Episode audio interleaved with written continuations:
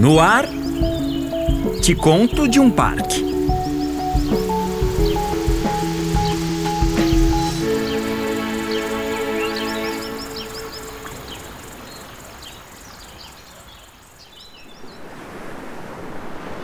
Abra os olhos, diziam os navegantes portugueses àqueles que se aproximavam da latitude do arquipélago.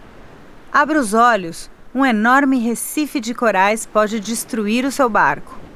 Abra os olhos, um alerta que deu origem ao nome desse arquipélago formado por cinco ilhas de origem vulcânica, localizado no Oceano Atlântico, a cerca de 65 quilômetros do litoral sul do estado da Bahia. Abrolhos. Antes da existência do mapeamento dos recifes e dos bancos de areia, o naufrágio de barcos ali era muito comum. Isso porque esse complexo de corais é simplesmente a maior formação existente no Atlântico Sul. Das 18 espécies de corais identificadas no Brasil, 17 estão presentes em abrolhos. A vida que pulsa nessa região, com espécies residentes e de passagem, a torna extraordinária e chamou a atenção de cientistas de todas as partes do mundo ao longo dos últimos séculos. Formado pelas ilhas Santa Bárbara, Siriba, Sueste, Guarita e pela Ilha Redonda, o arquipélago de Abrolhos foi mapeado apenas em 1819, com a vinda do capitão Alban Roussin, da Marinha de Guerra Francesa. Ele fez um levantamento da costa brasileira e incluiu a descrição do arquipélago de Abrolhos e do parcel de Manuel Lins, que até aquela época eram regiões de muitos acidentes marinhos. A partir de então, navegar por suas águas se tornou algo mais seguro. E com reconhecimento à importância desse feito, Dom Pedro I agraciou o capitão Roussin com a Ordem do Cruzeiro do Sul, uma reverência àqueles que realizam grandes feitos para o Brasil. Anos depois, em 1861, se instalou um farol produzido na França no ponto mais alto da ilha de Santa Bárbara, que, aliás, diga-se de passagem, foi nomeada em homenagem à padroeira dos navegantes. A instalação desse farol foi de grande importância para quem navegava por aquelas águas e até hoje esse mesmo farol que alcança uma distância de 20 milhas náuticas, norteia os navegadores que por ali passam.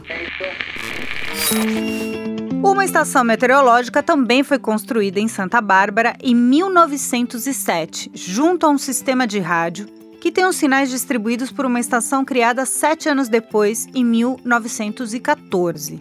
Esse sistema orienta a navegação, emite boletins meteorológicos e fiscaliza embarcações. Hoje, essa é a única ilha que está fora da jurisdição do Parque Nacional Marinho, pertencendo à Marinha do Brasil. E justamente por isso, algumas espécies de plantas e de animais vindos de outros ecossistemas foram introduzidas por lá, o que é proibido nas outras quatro ilhas. Santa Bárbara é a única ilha habitada do arquipélago, sendo povoada por militares e suas famílias, por pesquisadores e por funcionários do ICMBio, é um instituto responsável pelo cuidado e pela gestão de unidades de conservação em todo o país. Desafios como o abastecimento de água e de alimentos compuseram a história da vida dos moradores da ilha, principalmente no passado. Ainda hoje, todos esses recursos são trazidos do continente. As outras ilhas, por sua vez, são menores, inabitadas e abrigam também diversas espécies. Darwin, Charles Darwin. O que um dos maiores naturalistas tem a ver com a história que a gente está contando? Pois é, ele esteve lá, junto com o capitão Robert Fitzroy, a bordo do navio Beagle, em março de 1832. Ele escreveu, abre aspas, o fundo do mar em volta é densamente coberto por enormes corais cerebriformes, corais pedrentos, solitários, de aparência semelhante ao cérebro. Hoje sabemos que a importância desses corais para o planeta no qual vivemos é enorme. Eles são o habitat marinho mais rico que existe, abrigam e alimentam uma infinidade de espécies de peixes. E vejo que é muito importante destacar aqui algo muito grave que está acontecendo agora no nosso planeta. E não tem nada a ver com a seleção natural das espécies, já que a gente está falando de Darwin também, né? Tem a ver com o impacto humano. As mudanças climáticas por conta de emissões estão alterando a temperatura e a acidez do oceano. Isso afeta diretamente os lindos corais.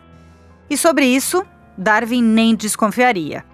Mas voltando aos relatos do mais famoso naturalista ali pelas ilhas desse arquipélago em seus estudos botânicos, ele apontou, abre aspas, As ilhas de Abrolhos, vistas a uma certa distância, são de cor verde brilhante.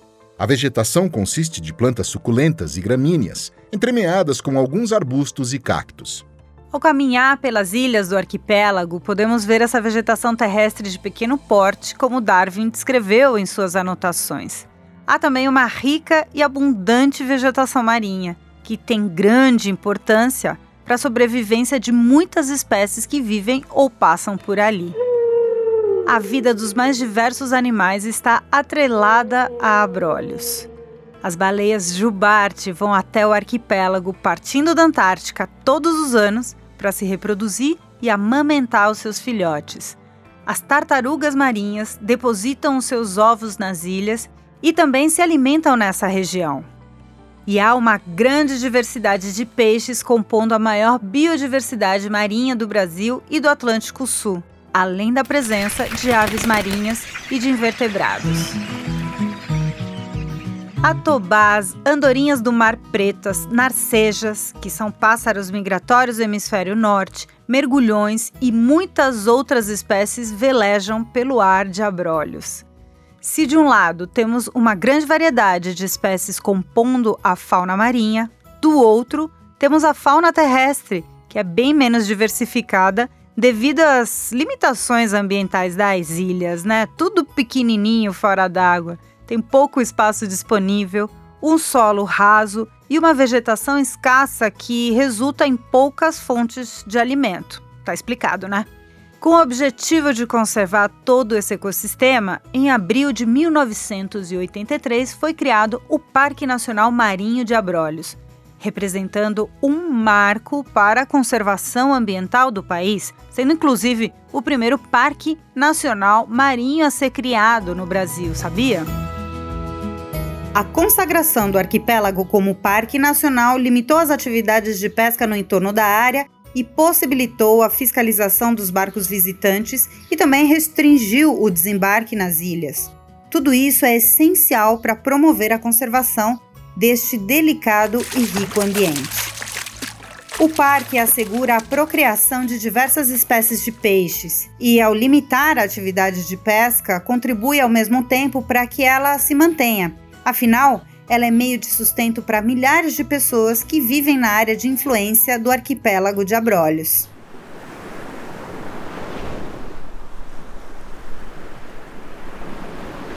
O parque protege não apenas uma grande área do maior banco de corais do Atlântico Sul, mas também o mais importante berçário de baleias jubarte que atravessam esse oceano.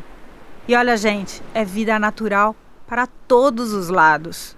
Um levantamento da biodiversidade da região registrou aproximadamente 1.300 espécies, sendo que 45 foram consideradas ameaçadas de extinção de acordo com listas da União Internacional para a Conservação da Natureza e também do Ministério do Meio Ambiente no Brasil. E tem história, viu, gente? Sobre o que se passou na região do parque, vale contar que ele já foi palco de uma das batalhas navais mais violentas do Atlântico Sul, a Batalha Naval de Abrolhos, que ocorreu no dia 12 de setembro de 1631 esquadras holandesas que atacavam a costa brasileira naquela região em busca de conquistá-la se confrontaram com as esquadras luso-espanholas que a defendiam dos ataques. Olha essa outra história. Em 1867, Abrolhos recebeu a visita de um professor de geologia da Universidade de Cornwall, Charles Frederick Hart, que se impressionou com a quantidade de aranhas caranguejeiras em Santa Bárbara. Ele observou também que as cabras trazidas durante a construção do farol, que tinha acontecido seis anos antes né, de sua visita, degradavam a vegetação dessa ilha. Aliás, essas cabras permanecem compondo o ecossistema até hoje. vem comendo pela beira.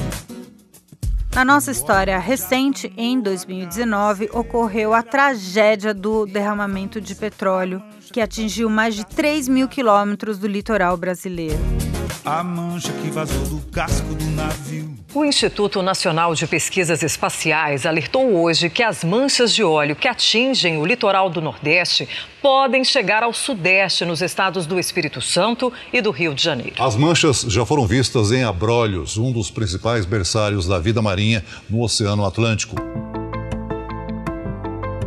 Essa foi a maior tragédia ambiental por um derramamento de petróleo já ocorrida no país e a mancha de óleo se espalhou por praias, mangues da costa nordeste, atingindo também o Parque Nacional de Abrolhos. E falando da história recente de Abrolhos, temos uma personagem essencial para entender o amor que as pessoas têm por este Parque Nacional Marinho, o primeiro do Brasil convidei a Berna Barbosa, agente ambiental que está há décadas ajudando a conservar esta joia do mar brasileiro. A Berna é uma verdadeira guardiã de abrolhos. Berna, prazer te receber aqui no nosso podcast. Quando que você chegou em Abrolhos e o porquê? Já trabalho há 32 anos no parque.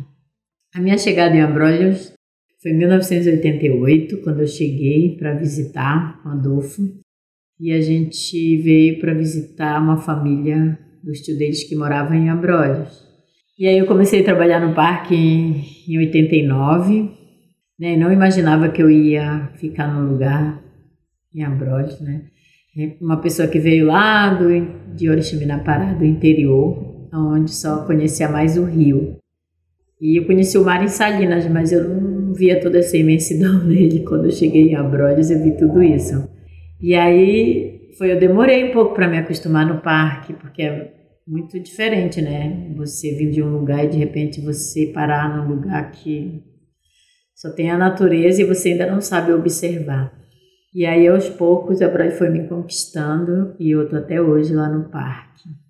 Já faz parte da minha vida um parque nacional. O que mais te encanta ainda em Abrolhos, Berna? O que mais me encanta em Abrolhos, eu não tenho, não sei nem escolher, assim, nem explicar o quê, porque são tantas belezas juntas. É, o parque ele é incrível, né? Parte de marinha, parte terrestre, toda essa beleza. Mas o que eu mais gosto mesmo, assim, que eu escolhi em gostar, que até hoje me encanta desde o começo, é o amanhecer e o pôr do sol. Eles são incríveis, né? Porque é do nada que surge toda aquela beleza e cheio de cores assim que não tem nem explicação, né? E aí, nisso tudo me deu os olhares para gostar de fotografia. Então, eu gosto muito de fotografar essa beleza toda. O que um visitante que respeita a natureza, respeita abrolhos, pode fazer no parque? A gente tem o parque para todo tipo de público, né? Para o bate-volta, para o pernoite, cada um é diferenciado. É, de julho a novembro tem as baleias que encanta, que contempla todo esse passeio que vai para Abrolhos. E chegando em Abrolhos também tem uma, uma beleza incrível é, de espécie, né, de, do lugar também, a beleza cênica já chega lá, já ajuda aquele visual com as, com as ilhas todas, o farol de fundo. E ao mergulhar, né, para quem nunca mergulhou, não está acostumado a ver toda aquela beleza embaixo d'água, é incrível a que tem que temos embaixo d'água, na parte marinha. Várias tartarugas, vários peixes, os corais são incríveis. É isso, pessoal. Acompanhe o Te Conto de um Parque em diferentes plataformas de podcast. Em cada episódio, mais histórias de um cantinho conservado do Brasil. Eu sou Paulina Chamorro e a gente se encontra no próximo parque. Até lá! Te Conto de um Parque é uma realização do Instituto Semeia com o apoio GIZ Brasil. Termina aqui. Te Conto de um Parque.